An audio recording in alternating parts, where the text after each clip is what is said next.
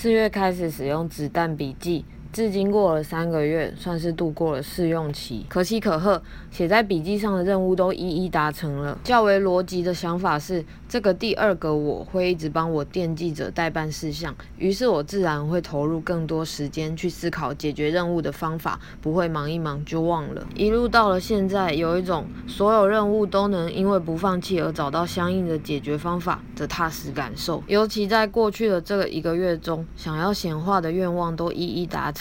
这种能带起频率的踏实感，我觉得是能一步步累积，并期待感染到身边有需要的朋友。一直以来，手写笔记的方式也是透过累积手写纸张来感受想法累积的分量。当我将意识透过手写来转成笔记上的三维文字时，在某种含义上来说，也是将这个任务或愿望先显化成三维的物质了。如此一来，一定也能显化相应的方法。